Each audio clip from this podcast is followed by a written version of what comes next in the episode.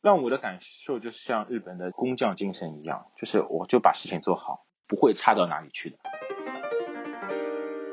欢迎大家来到新一期的日月谈节目。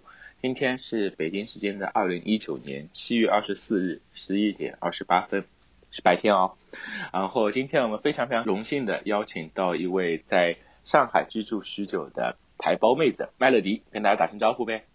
Hello，大家好，我是 Melody。其实也没有居住许久啦，一阵子而已啦。你到达上海已经多久了？两年多吧。哦，那就是因为这份工作，所以说来到了上海，还是之前学校在这边？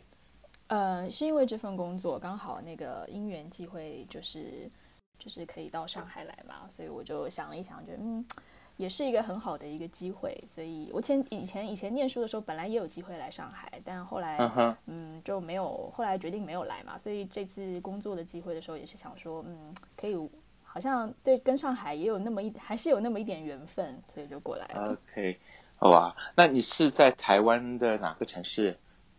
呃，我是台北人，所以大部分对对对，我大部分的时间都会在台北。但是因为我的亲戚都在，呃，都分散在不同的地方嘛，所以嗯，从小我就会去，比方说去拜访亲戚啊，过年的时候啊，对我们也会去走亲戚的。OK OK OK，这个因为是嗯机缘巧合，我们身边有这样一个台妹，然后我在过去的两周时间内啊，也跟着她规划我们的一些路线，我。又绕着台湾岛环岛了一圈，然后分别去了台北、台中、台南、台东，还去了一个小岛，把自己晒伤了。回来之后更有想法跟嗯当地的嗯台湾人一起来聊聊关于台湾的那些事。嗯，可以呀。嗯，那首先我先采访一下 Melody 啊，就是嗯台湾我去了之后最大的感觉就是，特别是台北啊，一路上走啊走啊走，就找不到一个垃圾桶。嗯，我两年前去的时候也是这样发现，就是大家对垃圾分类这件事情是做的非常非常的严格的，并且自觉的。嗯，你能说一下现在你在上海最近发生垃圾分类开始突然嗯规范起来这件事情，你是怎么想的？我我其实觉得是蛮好的一件事，因为其实垃圾分类对诶台湾人来说算是行之有年。我们从很早很早以前，从学校教育，还有在呃各个乡镇邻里之间，都会有不同的政策去推行这套东西。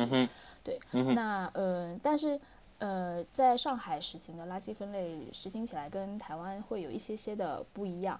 嗯，我后来发现，因为呃，上海市跟台北市每年都会有一个呃，就是我们是姐妹市嘛，所以它每年会有一个论坛叫双城论坛。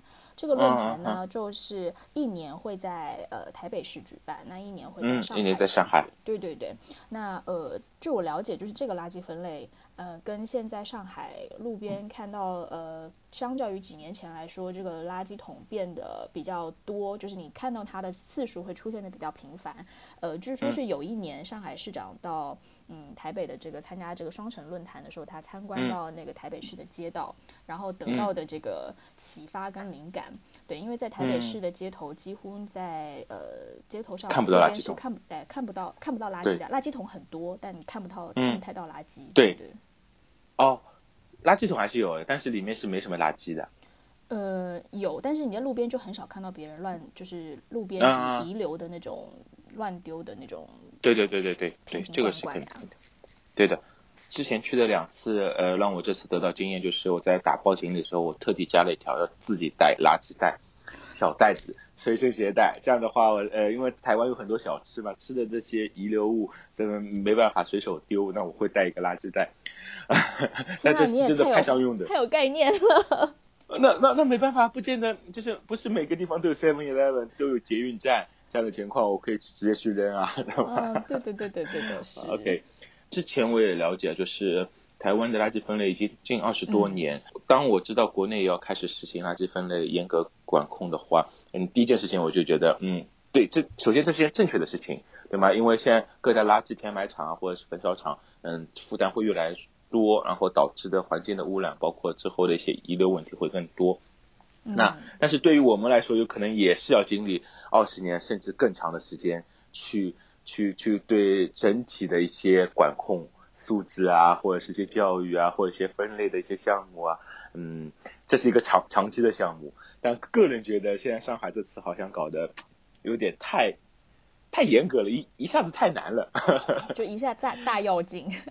对对对对对，就一下子太难了。我我觉得真的是可以从最简单的，比如说瓶瓶罐罐，对吧？分离开来，厨余对吗？我们这边上海叫湿垃圾，在台湾叫做厨余，好像是的。台湾就分厨余。呃，一般垃圾和可回收。对，然后还有一个是，比方说，呃，电池啊这种，就是呃，算是比较有对环境有危害的啊，它会需要特特殊的处理的这种电池，我们会专门有有一类的去回收。但大致上是分成这样，然后纸类也会有，对，纸类跟那个可回收垃圾它是分开的，可回收就可能针对瓶瓶罐罐呀，纸类就归纸类。对，嗯，我们去住的 Airbnb 的一些房东嘛，叫我们就比如说我们喝的纸杯的奶茶，嗯，对吧？或者是一些盒装的一些外外带的食物，吃完之后把厨余倒干净之后，用清水把这些纸的要冲一冲，然后再就是放到纸类里面，对吧？好像是，对的，对的。这样的话，这样的话，一个是纸类还是干净的纸类，第二个就是不会有这种厨余的一些腐烂味道，因为。好像，不是每每天能倒垃圾的吧？不是，就是大概，嗯，像台北的话，呃，呃，每天其实都会到，但是像一些其他的，比方说乡镇啊，他们可能是，比方说一三五，或者是二四六。呃，这样子，然后有时间段的，对的，它是比如说，诶，七点拉那个那个垃圾车，它会开到你家附近，然后可能七点半它开到下两条街道了，所以你七点没有到到没有赶上那个的话，你要骑着你自己的。小电瓶或摩托车，你要到下一个跟着这个车，对，你要到下一个点去倒，否则你要两天之后才能倒垃圾。啊，对，这样的话，这个腐腐烂的味道或者是一些异味会比特别浓。对的，对的。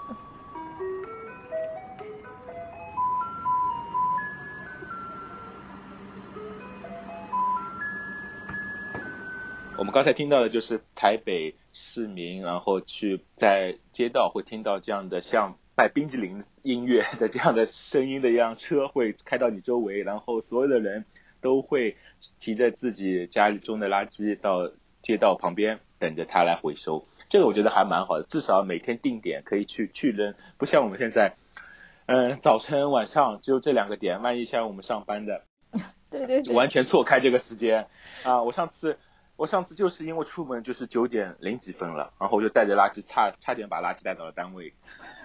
坐了地铁的，还好家门口是一个景点，有专门的大型垃圾桶可以回收，不然的话我就把这些干垃圾带带到了单位。对我我我现在遇到的那个状况也是这样，就是我们小区现在好像都一般规定早上七点到九点啊，晚上对我九点之后出门就对，晚上六点到八点啊，就这两个时段会有专门的那个，就是它是专门开放的。嗯，但是有的小区其实比较好，它是会规，它是说如果你过了那个时间你要丢的话也可以，但是都可能到小区的某一个集中点。嗯啊，有专门的，那还好一些。对，嗯，我我们小区门口的那些，比如说是。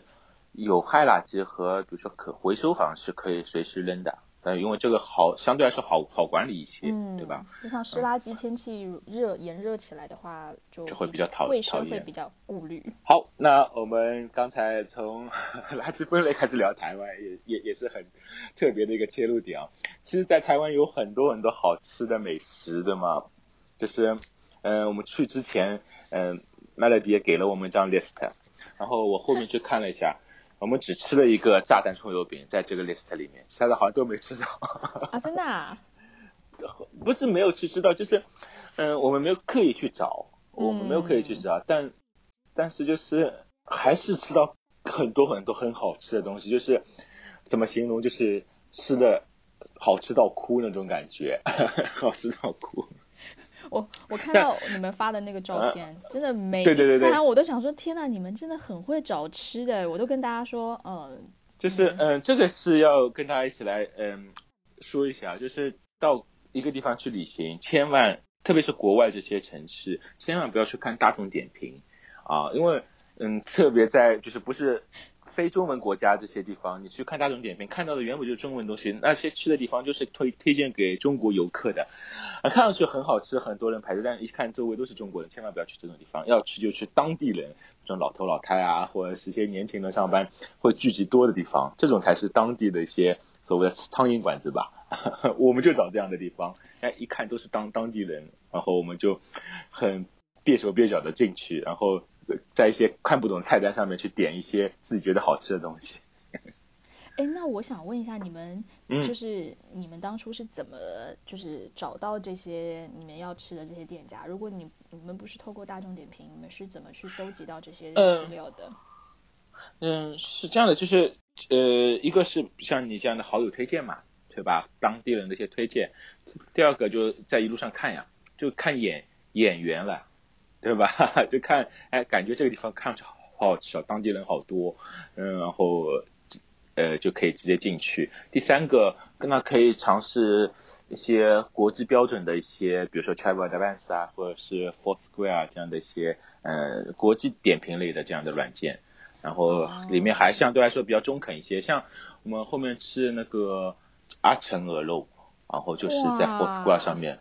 就看到的还走的蛮远的，但但但是就吃了之后真的很好吃，呃，里面都是当地的白领，就是在下午的时候，当地的白领在那边吃鹅肉，一边喝啤酒一边聊公事。我觉得这个一看对，找对地方了。对的对的，阿纯鹅肉这个连我都听过，哇，你真的是找到非常的对，因为这个地方并不是在很热闹的。街街区，它是在一条相对来说比较偏的地方，但是我们就是随便逛逛，看看这边附近有什么名气比较大的，就这样找找到的，还蛮好玩的。哦，真的很厉害。那我想问一下派乐迪，就是台湾美食的好吃，我觉得并不单单于它的烹饪方式，我觉得它的食材和人对这个食物的一些认知是非常关键的，他们对食材是要求还蛮高的。并且不会用一些非常简单粗暴的方式进行，只是达到好吃的效果，并不考虑健康啊，或者是一些油油油腻这样的。嗯嗯，据我所知，好好像比如说你在哪家餐馆吃拉肚子，你可以把这家公司给告告垮掉的吗？呃，对，其实因为在台湾是这样子，嗯，台湾就它就就本来也就比较小嘛，所以其实。呃，我们对于台湾人对于吃，一个是因为台湾人对于吃真的蛮看重的，第二个是，嗯。嗯，其实他只要一有一些讨论，嗯，他很容易会在网络上面会有一些呃，就是可能其他人他也会有一些相同的一些共鸣。对，那基本上这个这个这个店家是，所以在食材上面来说，或者是对于烹调的一些手法上面来说，通常店家对这个都会比较注意一些。而且你刚才也说到了，台湾人对吃非常非常的在意，这具体表现在不管你什么时候，大半夜的人手一杯奶茶。对 对，你到各个地方去都会有，就是。嗯，出自那个地方就是非常自豪的一家呃饮料店，奶茶店。对的，对的，对，就是每个地方都有。你在台北的时候是嗯，主要是喜欢喝奶茶多呢，还是现在比较流行的这种哦，就是水果茶或者是鲜奶茶这样的情况会多一些？嗯，我本。我本身是喜欢喝牛奶的，所以我去饮料店的话，我一个会，我通常是两种选择。第一个我就点单纯的茶类，因为我又喜欢喝无糖的嘛，所以一个就是单纯的茶类。那另外一个可能就是拿就是那种茶加牛奶，就是我们说的鲜奶，对，茶加鲜奶，就是我们说的那种呃茶拿铁。拿铁。对对对，类似像这种茶拿铁这样。现在现在台台湾的饮料店有很多，它其实里面已经不加茶了，它都是嗯呃以鲜奶为基底去调的很多饮料，比方说黑糖鲜奶啊，黑糖珍珠呀，黑糖珍珠鲜奶，好甜啊！对 对，那个就很甜，但是它会很浓郁。其实，嗯，对对对对对。然后，嗯，因为刚才说到这个，我会发现现在至少在我的认知里面，比如说我出去点杯饮料，要么就是奶茶类的。然后要么就是咖啡类的，至少不会去点一杯，比如说纯的龙井茶。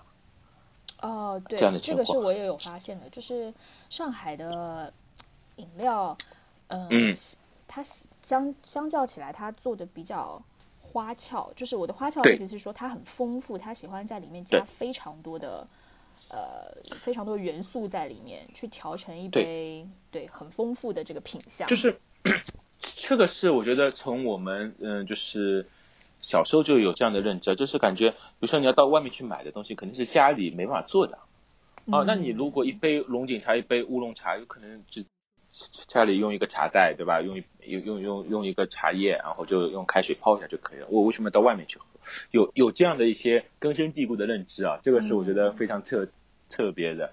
然后，呃，所以说，但是最近还好啊，由由于这些喜茶、乐乐茶的这些出现，它在这个茶基底的基础上，然后再加了一些奶盖啊，让你感觉虽然是喝茶，但喝出了。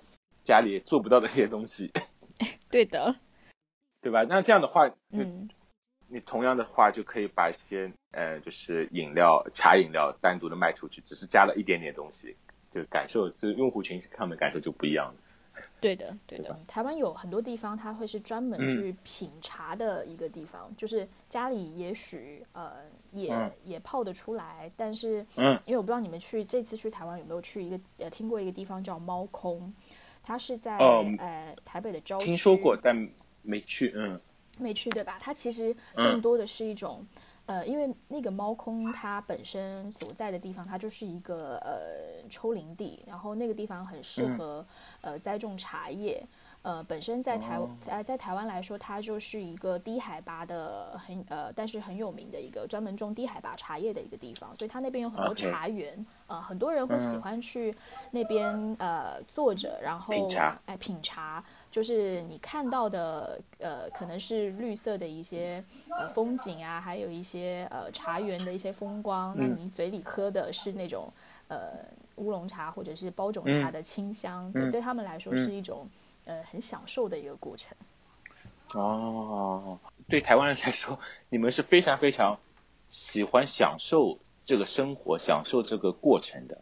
因为我觉得，嗯，也是这次有非常大的感悟，就是当地人会觉得走了走了累了，那就吃点东西，然后渴了就喝点茶，买买个奶茶，买个吃的东西。但是在大陆的话，有可能会觉得就是我马上就到家里，我再走走就马上就到家里，到到家里再吃这样的情况。不会刻意的在哪个路边摊看到了就会吃一点这样的，有可能我很难表述，就是让我感觉你们是非常非常注重于生活的，活在当下这种感觉，就是就是累了嘛就买个喝的喝一下，对吗？呃，饿了嘛就买个吃的，然后在在这边的话就觉得，哎，这个还有二二十分钟地铁就到家了嘛。回回到家再吃嘛，吃的这种感受会完全不同。其实我发现可能跟我们的那种呃小贩或者是呃还有一种就是教育，还有一种小贩密集的程度会有关系的。比方说，嗯嗯，我觉得上海的小学应该也有，就是呃，比如说你从小小时候你放学回家之后，你在你的小学附近都会有一些小摊贩、小吃店，对，哎，小摊贩，然后都会卖一些小朋友很喜欢吃的东西。然后如果说你在路上啊。啊，没有吃。那么回家之后，然后你下午放学回家，多半比如说妈妈或者是家里人会在家里给你留一份小点心，让你在呃，就是你放学到晚上过渡的这个中间有一个哎，有就就觉得说，哎，我放学回家，哎，电击，然后你也会喜欢，你也会期待，就是你要回家，就是吃个小点心这样子。对。对，所以就是可能从小就是会有这样的。就是下午啊，或者是说，哎，我我饿了，会有个小点心、小小东西去去去充饥，或者去嘴馋。因为台湾人就是，呃，我们都会说嘴馋，就是会就是很馋。对你不是很饿，你就是想要抓点东西吃。对对对对对对对对，这个是深有感触的，嗯。OK，这是台湾方面的吃，因为吃的东西实在太多了，太好吃了，好吃到哭。然后甚至我们在 那个共享照片簿里面说，我们天天在哭，对吗？没有，已经语无伦次了，好哭到吃。对，好哭到吃是故意这样写的，就是非常有亮亮的语言风格，对吗？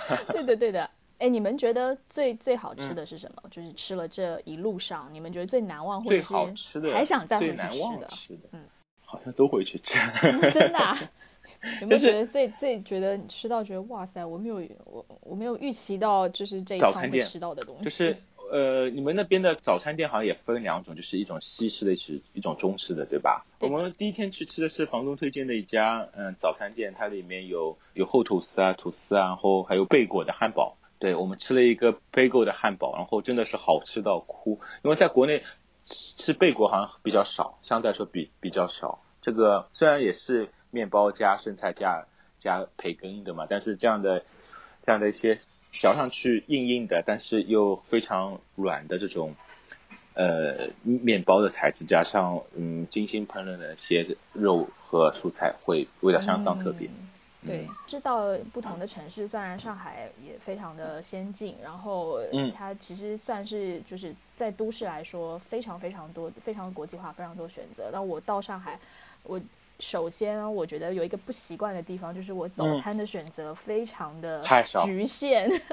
嗯，对，因为在台湾哦，你在早餐来说，早餐呃，台湾人非常重视早餐的，不管你吃的是呃这种家里做的、外面买的，还是呃一些地方特色的一些早餐。呃，都会有很多特特别路上对路上的店家从五点就开始开，开了非常多。嗯，但我到上海来，我前几个月我最烦恼的事情就是，我每天啊，除了我自己做之外，我每天如果要吃，我大概只能吃煎饼果子、包子。嗯，呃，麦当劳早餐、麦当劳早餐、肯德基早餐，哎，然后那个什么呃油油条、大饼油条。啊，能吃到大饼油条，还说明就是。呃，选择东东西还蛮多的。对，大饼油条还要看，就是就是你家旁边不一定有一家，对，否则你就只能就是去面包店买面包，隔天早上吃。对，就嗯，就一开始比较困困扰我的，就想我想来想去就觉得，哎，怎么每天早餐要吃什么？太单调。对对，我我现在的早餐也是，就是嗯，基本上一周会去到一个面包店里面买一。一个水果蛋糕，然后这个能吃个两三天。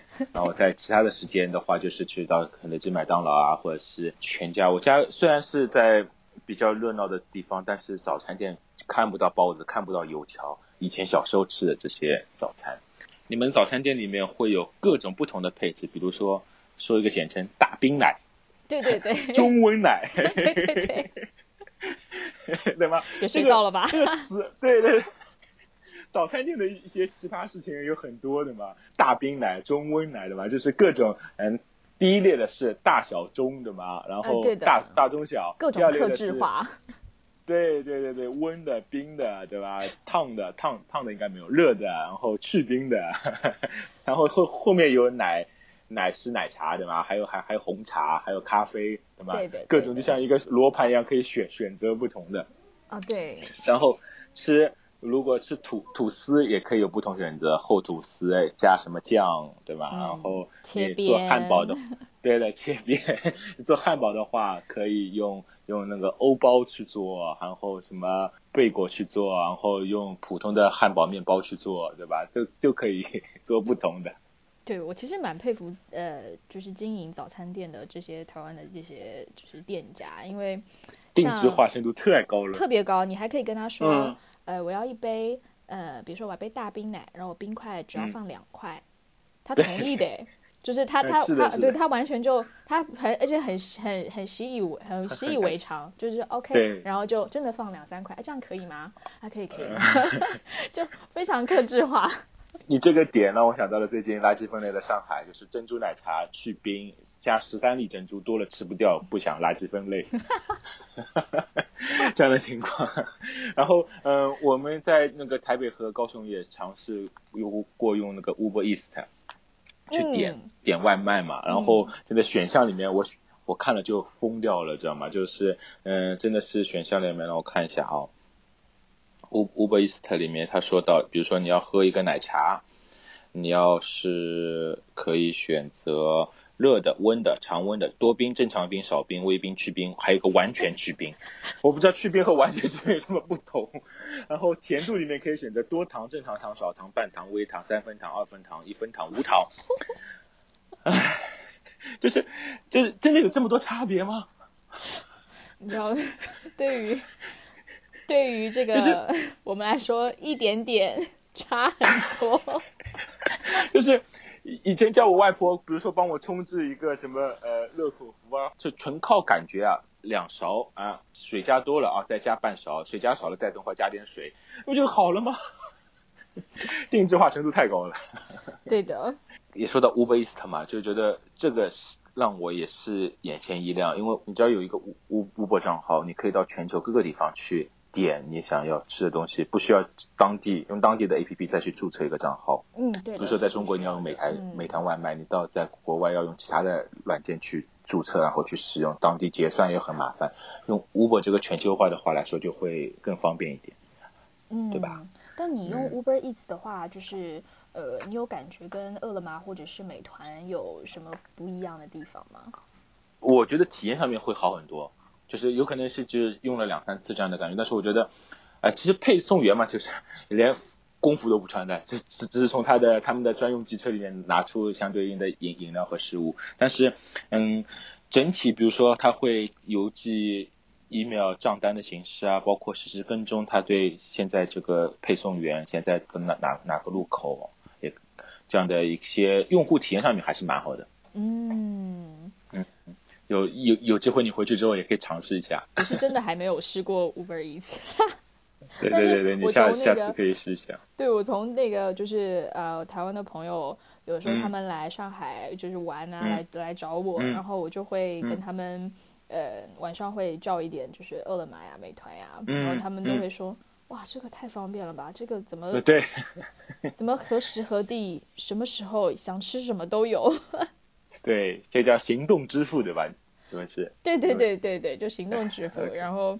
嗯，就是行动支付，尤其是在上海会比较，呃，在全中国现在都很普及了嘛。台湾现在也有，我不知道你有没有去那个，嗯呃，宁夏夜市啊，或是一些其他的。那全部支付宝都可以用。哎，对的，全部支付宝都可以用。其实，在好像便利商店，支付宝也也也开通了。其实对对对的，对现就是你甚至可以不用换太多的现金去那边都基本上都 OK 的，对吧？啊，对的，对对。说到刚才说到的那个。行动支付让我突然想到另外一个一个话题啊，就是台湾的一些说的词语跟大陆有可能完全不同。化妆室，请问有没有化妆室？哎，我第一次听到这个，你你这个大男孩你想干嘛？对吗？哦，后面才知道哦，就是只是去一个洗手间而已。然后呃，每次去便利店的时候，他会问你那个发票要不要印，印发票啊？对吗？对的。然后这个是因为好像是台湾这个发票可以，呃，一个是确保呃消费者的利益嘛，要拿发票；第二个好像是可以发票里面有抽抽奖的过程。哎，我们是这样，就是，嗯，从以前开始就有这个，以前很多店家是不印发票的，后来，嗯嗯，呃，就是税务局为了鼓励。呃，嗯，就是大家拿就是有这个发票的一个习惯，然后在对税务来说也会比较清楚嘛，所以一直到现在都还有就是每两个月我们会有一个统一发票兑奖的一个一个就是活动这样子。然后我记得吧，我我对过，我其实不是一个非常有偏财运的人，我哥就是我哥就是常常哇，他他真的是常常。大概一两个月都，他每个月都可以对中，虽然金额不太高，但他每个月几乎都能对中。说明他消费的地方多，也有可能。然后我们都说他那个叫做呃，我们台呃对财运。然后我们台湾就是有一句话，就是他有一个什么奶油桂花手，就意思就是说他手气非常好。然后呃，奶油桂花手，对，总是能够 就是很好吃的样子。对对对。那我我就没有什么偏财运，那我就唯一记得我。对中有一次好像是，呃，嗯，我们就是有六奖，哎，六奖、五奖、四奖、三奖这样嘛。然后六奖，呃，最最低的大概是，呃，比方说大概是四十块、四五十块人民币左右。嗯嗯。然后，但我有一次，对我有一次兑到了三，大概三百三百块人民币。哇！哦，我太超开心的，你知道吗？对对对，超，但有就那一次，就就那一次，我每我每次都期待我可以对到就是头奖呀、是两两周一次，对吧？不，两个月，两个月一次啊，两两个月一次，因为是这样的，就是我之前每次都是会拿那个他们便利店印印的发票，然后这次去他说，哎，要不要帮你存起来？我说存起来什么意思？哦，后面知道，因为我用的是悠悠卡，它可以好像直接存在悠悠卡里面。对，然后如果兑奖兑兑中的话，他就直接放，就是会通知你，然后你可以选择存在你悠悠卡里面，当做下次消费的那个下次消费的一个一个，就是等于余额这样子给到你。哦，他就直接兑兑换成了。对，只要是呃小金额的话，那你这样一说，我好像有可能。有因为我有一中奖啊天发现我的悠游卡里面好像钱多了一点点，但是我说不清楚，有可能是自己幻觉吧。那你这样一说，有可能啊，我也不知道。Anyway 啊，哇，我我觉得好像大概多了几百块钱那个台币，有可能，但我不确定，不确定。Anyway，反正我们只是游客 啊。然后说到悠游卡，我们一般性是说到刷卡，你们那这边是说到是感应对吗？啊，逼一下，对，感应，就是这些词还是蛮有意思的。还有一个叫自由座，在坐火车的时候，你们会说到一个自由座，高铁会有个自由座，就等于是那个我们说的无座，但是是有票的，还是有价格的，但是就是你随便找空的地方坐就可以了，这样对的，情况。高铁是这样，它会有呃，我们一一节呃，每一列车它会有几节车厢，它是专嗯门给到它这个自由座的概念，就是有些人他可能呃坐的是几站而已，有些人他嗯可能就是累了，他可能身体比较不舒服，稍微想坐一下，嗯那它会有嗯一节车厢是你用的是就是呃站票的无座的一个价格。但是如嗯果说那边是有位子的，那么你可以去坐一下。可以坐。对，其实也是比较体贴，我觉得比较体贴的一个一个一个模式。嗯，OK，那既然说到了那个自由座，说到了高铁，那我们来聊一下台湾的高铁和台湾的铁路，好吗？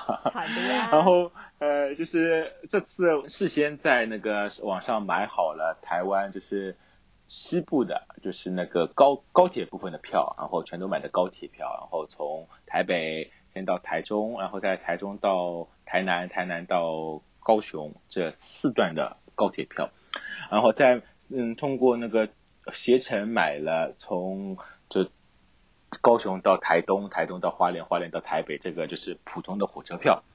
然后我发现一件事情，因为我之前嗯、去台湾的时候，从西部走南下的话，也买的是台湾火车票，不是高铁，所以说我每次到的地方都是相对应城市的火车站。这次到的是高铁站，唉，坐过高铁的小伙伴都知道，其实高铁站跟火车站是完全两个地方。上海的虹桥高铁站是在另外一个地方，上海火车站是在两完全两个地方，对吗？所以说我到了高铁站之后，下来发现我不认识了，这是哪里？感感觉不是我要去的地方，我是不是下错站了？然后才知道哦，完全是两个地方，还要坐一，嗯、地图上面是叫我们再坐一次小火车返回到正常的站去，就是返回到火车站去这样的情况。然后我我当时也是惊呆了，我们因为中间只有半天的时间，我们在台中玩嘛，就说你到了一个地方，再叫我坐小火车坐坐回去，等会儿再四五个小时之后再坐回来，我 当时是有点崩溃的。后面想想，就是你想，我原本嗯坐高铁其实就是为了节省大概半个小时或一个小时的时间，但是我现在又要再坐火车回到相应的火车站，那我花的时间不是会更长吗？就嗯，如这边是提醒大家，如果你们去台湾，呃，城市里面要玩的话，建议大家还是坐台台铁就可以了。台铁 你如果去的时候就现场就到火车站去买好之后几天的票，可能大概提早二十天买票的，反正先去订好相对应的嗯票就可以了。嗯，不建议大家坐高铁，除非你要直接从台北到高雄的话，那你可以直接这样会比较方便一些。其他的嗯就一般般，对吧？嗯，应该所有城市的火车站都一样，它最主要是跟着你城市的这个呃新新建跟发展去走的，所以嗯所有嗯城市的火车站一定是那个都市里面最热闹跟发展最早的一个嗯地方。那相对来说，嗯它的那个呃交通呀，跟附近的一些嗯这些便民的嗯一些商家也都会比较的。呃，繁荣跟呃比较成熟一点。那嗯像高铁站的话，是我呃后期呃因应到就是呃比方说这个商业上甚至是经济发展的一些需求，所以我们才去建的。那一般来说建的那个地呃位置啊，就会比较的、嗯稍微比较偏远一点。大概台湾来说，只有呃台北跟板桥。它的火车站跟高铁站是共构的，是一就是一一体的，对，就是它会有个连通道，其他地方都是呃分，就是高火车站跟高铁站都是分开的。但是呢，嗯嗯，如果说之后有想去台湾的一些小伙伴的话，呃，你可以注意一下，就是高铁它每一个站哦，它虽然会在稍微没有那么热闹的地方，但它会有一个接驳车的，一定会有接驳车是啊，对对对对，到市区的。对，那个接驳车有的是呃免费的，那有一些如果是路途长一点的话，会需要呃付一一部分的一小部分的费用，但是都不会。太不是不是太昂贵，它会有不一定要搭那个不一定要再搭小火车的。嗯，就接驳车可以直接到，直直可以直接到市区，然后班次也蛮集中的。嗯，对对，这样可能会对呃游客来说会稍微呃便利一些，方便点。对对对因为我们到了台南之后订的房子在火车站附近，我以为很近，下来就已经走走到了，一看还有十十几公里，还好下面有一辆那个接驳车是免费的，他直接的还蛮好的，很大，他把车把我们行李放好，然后我们。上去之后，他下车问他要是否付费，他说是免费的，还蛮方便的。那一一辆就到了。是这样子，我还没买嗯，所以说下次出行的时候，一定要确认是高铁站还是火车站，对吧？对的。说到台湾铁路，不得不提的就是台铁便当。对。哇，这个东西太神奇了。就是，嗯，我我不知道那个麦乐迪，你你你肯定有尝试过吧？有的呀，就是呃，我外公是。呃，以前是铁路局的，就是对他以前就是铁路局的 这员工，对，所以我从小就就常常吃这个台铁的便当，而且我们从小就是让让外公带带进去的话，就是都可以到坐火车去各个地方玩。哎，那时候进火车站很风光，哎，都觉得哇塞，我外公是那个好厉害，对 对对。对啊，有有光环感觉。对对对，那时候 就是小很小，对是小朋友，然后进去，呃，外公辈分啊，或者年纪都比较呃比较资深了嘛，所以一些呃各个站的一些小小员工啊，看到外公也都蛮就是对很亲切，就是啊，就是会会会称呼我外公这样，会说啊这个局长好或者什么什么好这样子，然后就觉得哇好开心，还可以 还可以吃个便当。对对对对对。对对，就是我印象深刻的就是第一个。说实话，我有点不太理解，就是我们如果现在去坐高铁，就是不太会在高铁上呃去买这样的便当，或者因为原本高铁就是很快，在台湾原本也不是很大，对吗？从从台北坐到高雄也也就两个多小时，两三个小时。然后哎，但是台湾人就很有意思，他们会注重，比如说这个点十一点到两点这一段时间就该吃饭了，就。肯定会去买吃的吃，就像刚才说到的，该到点饿了就一定要买吃的吃，不管在什么地方。所以说就会有嗯，就是台铁便当这件事情，而且很多情况下是在火车站先买好，然后带带上去吃，就有一种带盒饭的这种感觉，知道吧？嗯，对的。而而而而且我们吃了两次之后发现，就这饭是真的很好吃。这除此之外，第二个就是，就算你没吃完或怎么样，哎，它里面相对来说东西是相对比较干的。啊，就算你放在旁边，等会儿下车的时候扔掉，也不会有都这种就飞溅出来或流出来的汁啊，这种液体这样情况。我觉得这个设计原本的设计上面就蛮好的，就是想到了就是所就便携性啊和之后的处处理方式的，我觉得还蛮蛮蛮特别的。基基本上一节车厢里面有大概十几个人都在吃便当，好赞啊！你便当这种东西，它会有一个就是。就是你闻，对你就像 泡面一样，你闻到隔壁的人在吃，你本来不怎么饿，那你闻了就很想吃。对，而而且我是觉得这个是是嗯，铁道局是嗯主动提供这样的一个解解决方案，我觉得非常好呀，就是相对来说非常平民化，五十八十一百台币哈就一份，折合人民币二十都不到这样的情况，对的，就非常丰盛，而且是健康。非常好，非常好。就是现在，嗯，很多人对铁路便当的，我我们叫铁路便当，铁路便当，铁路便当的铁路便当，它的怀旧成分，还有呃实际的成分，就是我们其实蛮怀念的。以前呃呃台铁便当，它也就是烧烧急过一阵子，后来是在网络上面大家开始讨论，就说，哎，你们小时候有没有吃过搭火车的时候都必吃的这个台铁便当啊？里面有这个，呃。对，卤排骨，还有一颗卤蛋，还有那个榨菜，对对对，还有一些青菜，一些豆干，对，很便宜。然后，呃，小时候去远足啊，都会带一份。我们叫远足，对对对，就是那个。呃，这边叫什么田田野？就是到到乡村里面去田野调查嘛？对，没有，就是外出郊游。嗯，郊游对。我们坐坐火车都会去吃一份，然后哇，这个话题一出来之后，你现在说我都饿了，知道吗？就是达人怀念的。对对对，很多人是不，他不是现在，因为现在台北火车站你去看，它会有很多很多这种呃专门卖台铁便当的这个，就台铁自己经营的这个这个便当店，它其实。不是很多人不是为了要去搭火车去买的，是专程专程去对专程去那边买了呃两个盒饭三个盒饭回家跟家人一起吃，多好呀！对，不一定要搭火车也可以吃到台铁便当，太 棒了。然后就是台湾铁路相对来说还是蛮复杂的嘛，所以说呃在每个站每每个点都有这个便当啊，就是对，如果有机会去的小伙伴记得一定要。留一份肚子去吃台铁便当，很好吃，很很很很健康，很有味道。然后我们说了台湾的铁路，我再来问你一下，就是关于台北的公交车系统，我觉得这个也是可以讨论的一个话题啊。就是它的计费方式会比较特别，你可以跟大家说一下，它是两段式收费对吗？好像是。对，它会依照我们呃以台北的公车来说，它会依照的是呃路程的远近，我们中间会有一个缓冲点。呃，你一旦过了那个缓冲点，它就是两段票。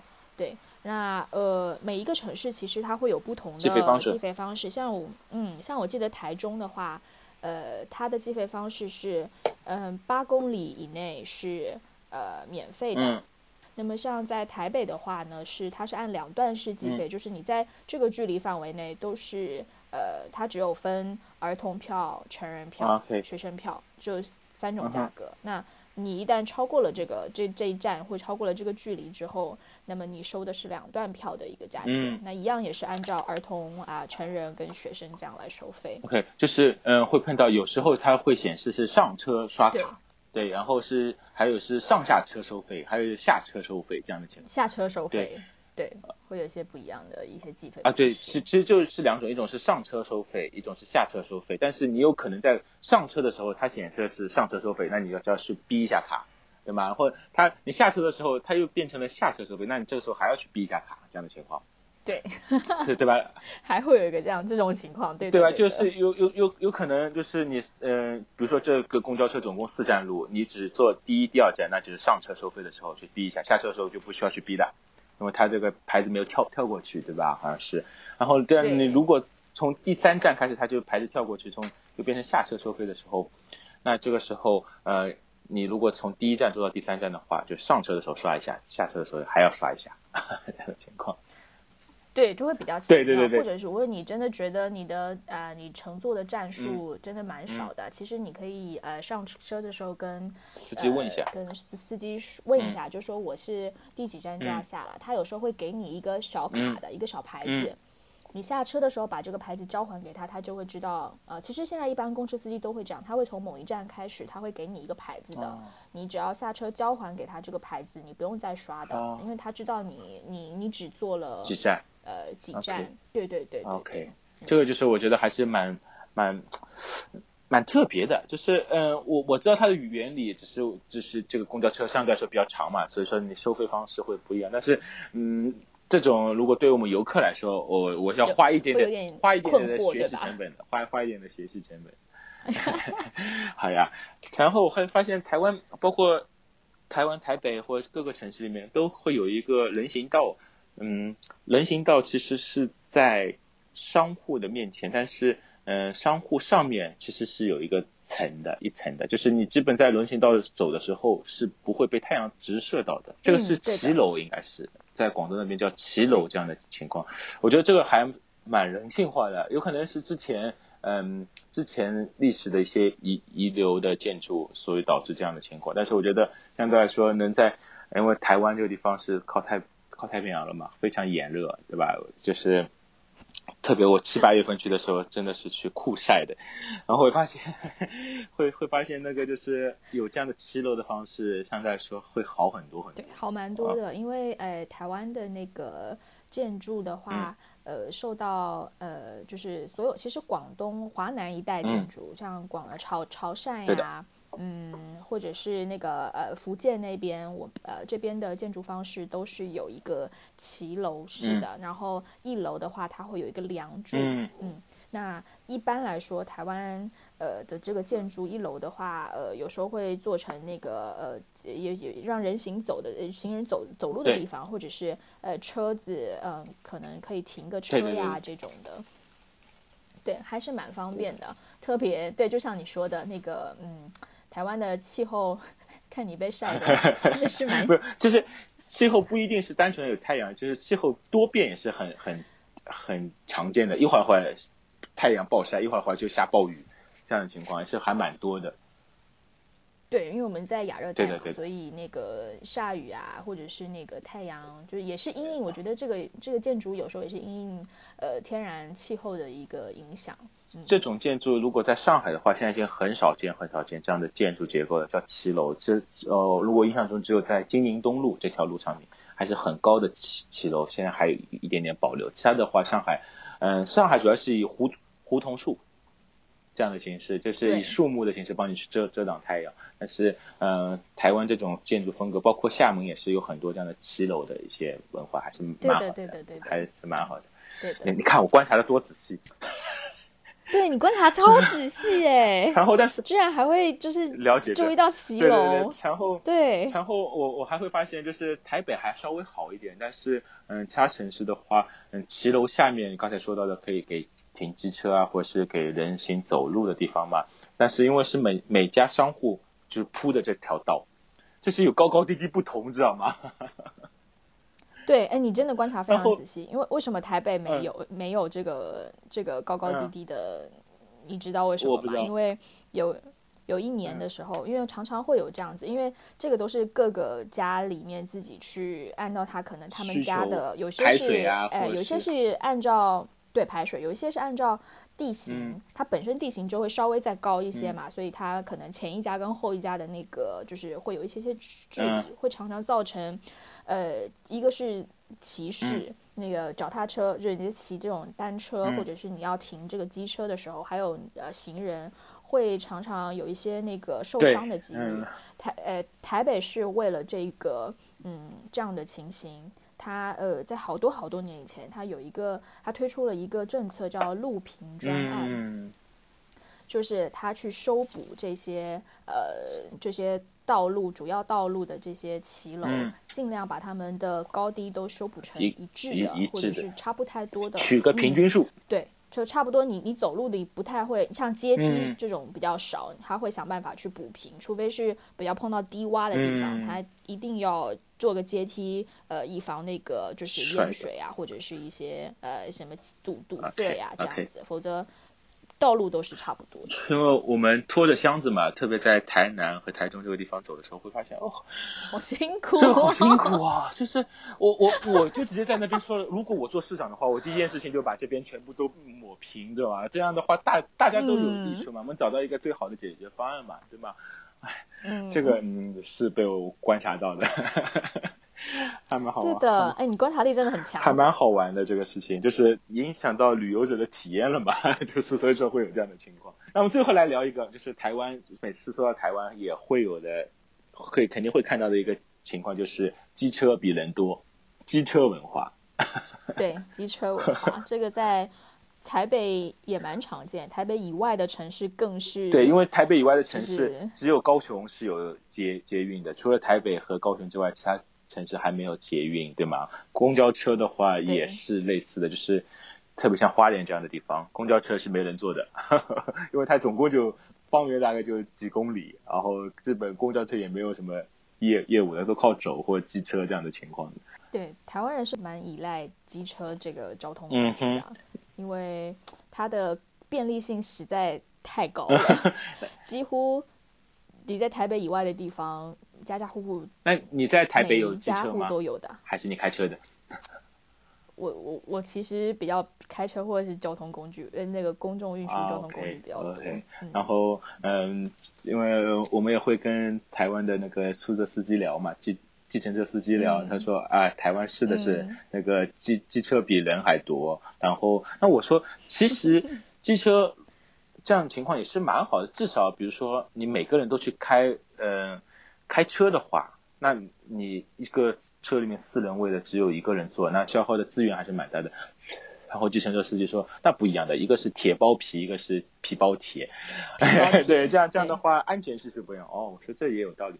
后面想想，其实，呃，刚才我说到，一个是你一个人开车，那消耗资源多，但是其实机车每一辆的话，排排放量也是蛮大的。好像最近。”台湾都在推行那个改成电动车会更多一些，一个速度没这么快，第二个相对来说比较环保一些。对，现在台湾也一直在推推推这一块。其实一开始的时候，嗯，感觉市场接受度没有这么高，因为一个是它的它它会需要先牵涉到这个充充电的这个问题嘛，你不需要有呃在城市基础建设上，你必须搭配很多的充电桩呀这种的去去去支持。然后再来是它的时速的确没有办法像加这个汽油这样子，可能这么猛达到比较，哎，对对对，比较有这种快感。嗯，但是现在为了，其实我觉得在上海还有这个其他城市，这这一点我觉得做的其实挺好的，就是电电瓶车的推行。但对，只是电瓶车真的很危险，就在我感觉，是电瓶车危险还是机车危险？电瓶车危险。我觉得对行人来说，电瓶车会有一点点危险，因为呃，电瓶车真的你到你身后是没有声音的，就是你很难去很难去避免它。这我觉得是社会环境不同吧，因为嗯，在上海这样的地方，以前的呃个人的出行工具是自自行车，自行车升级上去才有电瓶车或者是机机动车这样的情况。台湾是就等于是个人化会用的。更方方便一些，才会选择机车这样的情况吧，对吧？嗯，我我因为我们去了那个绿岛，就是我们上海的在那边是不能租机车的，因为上海的驾照是在那边是不被认可的，要国际驾照才可以。但是我们去绿岛上面，因为也没什么人管嘛，就租租了一辆机车，然后导导致我现在蜕了一层皮了，已经是因为防晒没有做好。然后呃，然后在花莲的时候，我们租了一个电动车，这个电动车太凶猛了。上海的电动车顶多开开四五十公里已经很多了，他借了一个电动车是可以开一百六十公里。我们直接从花莲开到了泰鲁阁山上，啊，哦，真的，太厉害了，而且是两个人，我载着我我女朋友去的，然后就是也也是非非常猛，这电电瓶很厉害很厉害，雅马哈的。跟机车长长得很像，但是它是电电动的哦，对，因为它它它电池比较大，因为上海电瓶车呃很小一台，很像那个嗯叫什么小小电驴对对，就就是上海的电动车是指就是很多情况代步用的，就是电力发动的自行车。呃，对对对，它但台台湾的电动车是就等于等于是电气化的机车。对吧？对，没 错。OK OK OK，好呀好呀。然后最后我想再说最后一点啊，就是台台湾人真的是非常非常热情，这点我相信去过的人都会知道。印象深刻的是我在花莲的时候，一个出租车司机跟我们说，啊，在花莲这个小地方，大家都认识大家的，嗯，所有人基本都认识的。然后，啊，然后他说只我只发现过一个司机手脚不是很干净。有一次有一个人的手机掉在他的车上，然后自己把自己的卡插进去，马上警察就找找到他了。我说是是是，现在。现在这种科技都很发达，随时可以定位的。嗯嗯，他走的时候还说：“哎，你们有事情，嗯，因为花莲很小嘛，你如果要要叫车的话，给给我们张名片，然后到时候打台电话。”我说：“好好好。”下车之后发现我手机掉车上了。哦，真的？对。才刚讲完，你真的掉他车上了？然后就真的很尴尬，然后。然后，然后还好留留了电话，然后打电话过去，哎，好好，我帮你送送回来，然后但是要计费的，就是算对对对，要算里程费的，好好，然后他过来，我还多多给了他钱，非非常非常热情，但是我觉得就很讽刺，知道吗？虽然我掉了手机，才刚聊完，我掉了手机，我并没有特别着急，因为我相信那边嗯人对他自己也说的，他不敢把自己的卡放放进去，就只是会比较麻烦，比如说我要去跑上警察局啊这样的情况。